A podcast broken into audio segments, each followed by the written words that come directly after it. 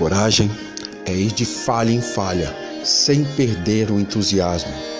A maturidade te ensina a parar de sentir ciúmes e acrescentar sofrimento desnecessário à sua vida, porque com o tempo você entende que não precisa provar o seu valor para alguém ficar e lhe escolher. Deixe livre.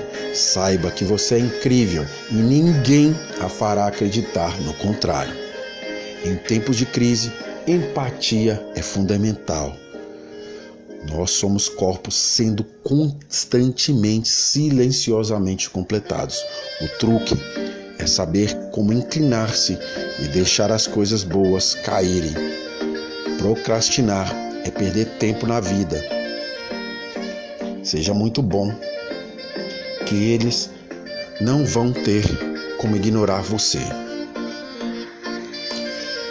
Seja nas vendas, seja no comércio, seja no escritório, seja como gari, seja como empregada, faça seu melhor, seja o melhor profissional que o seu patrão pode empregar. Oportunidades não surgem, é você que as cria.